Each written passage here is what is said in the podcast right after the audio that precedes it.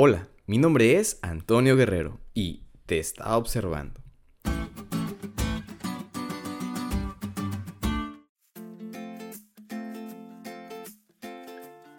¿Alguna vez has tenido esa extraña sensación de que alguien te está observando? Quizá te haya pasado en un lugar público, en donde se activan tus sentidos y como que empiezas a darte cuenta que alguien te está viendo y de repente volteas y efectivamente alguien te está observando. O quizá no, y a lo mejor solo era tu delirio de persecución.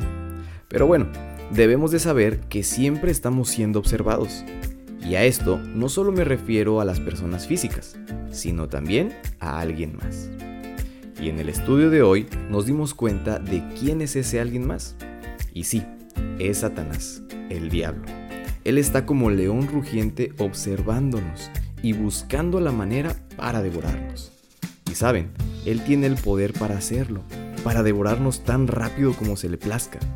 Tiene la astucia y el engaño para hacernos caer con sus creativos y placenteros planes. La muerte, el sufrimiento y la perversión moral son sus principales propósitos. Sin embargo, el estudio de hoy también nos muestra de qué manera nosotros podemos estar atentos y no dejarnos engañar, y salir adelante a pesar de estos ataques. Y les leo de la primera carta del apóstol Pedro en el capítulo 5, versículos del 9 al 10.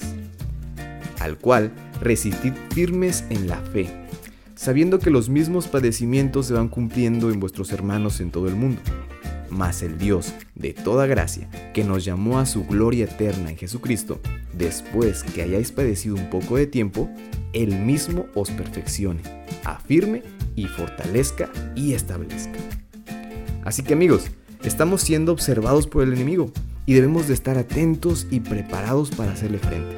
Hacerle frente a esos crisoles de Satanás, a esas pruebas que nos haga pasar. Y lo haremos solamente mientras estemos conectados con Jesús mientras nos aferremos a Él con fe. Gracias a la cruz, la victoria de Cristo también es nuestra victoria.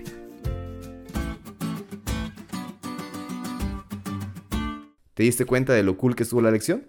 No te olvides de estudiarla y compartir este podcast con todos tus amigos. Es todo por hoy, pero mañana tendremos otra oportunidad de estudiar juntos.